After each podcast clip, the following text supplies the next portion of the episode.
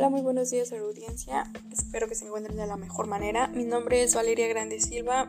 Me encuentro cursando el quinto cuatrimestre de la licenciatura en Pedagogía y el tema que vamos a abordar el día de hoy es la gran importancia que tiene la evaluación y la estaremos analizando desde los siguientes tres enfoques.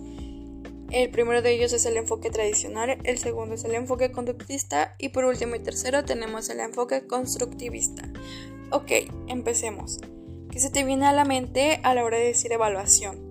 Si, se te vino tal vez que es una medición de conocimientos, pues no estás en lo erróneo.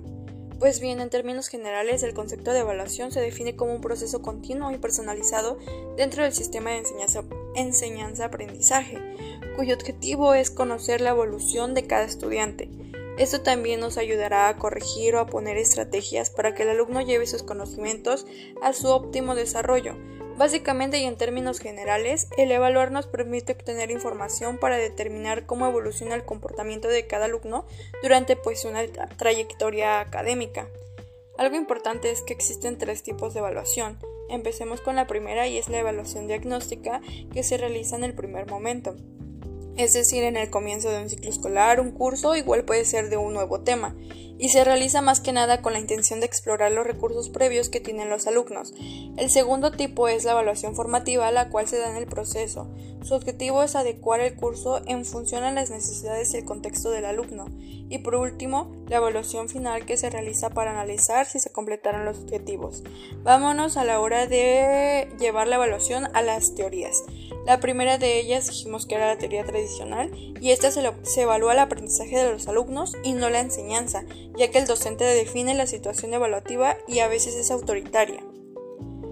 Eh, la segunda teoría es del conductismo y pues la evaluación tiene que ver con los resultados medibles, ejemplo, exámenes escritos, test. Aquí el profesor es considerado como un modelador de conductas, ya que esto se basa en la reproducción de estímulo-respuesta.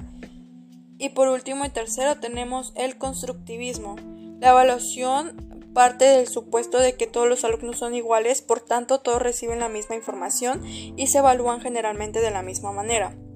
En conclusión a estas teorías, puedo decir que cada modelo teórico es diferente y puede resultar de una buena manera. Claro, esto va a depender las características de los alumnos y también de qué teoría se va a aplicar, va a ser el método evaluativo que se va a realizar y en general sobre el tema de evaluación, pues puedo concluir que la evaluación en estos tiempos no puede limitarse a evaluar solo a la valoración de los conocimientos acabados. Hay necesidad de también valorar los conocimientos en vías de constitución y consolidación de significados. Finalmente, todo conocimiento es provisional, consecuente evolución del tiempo. Muchas gracias.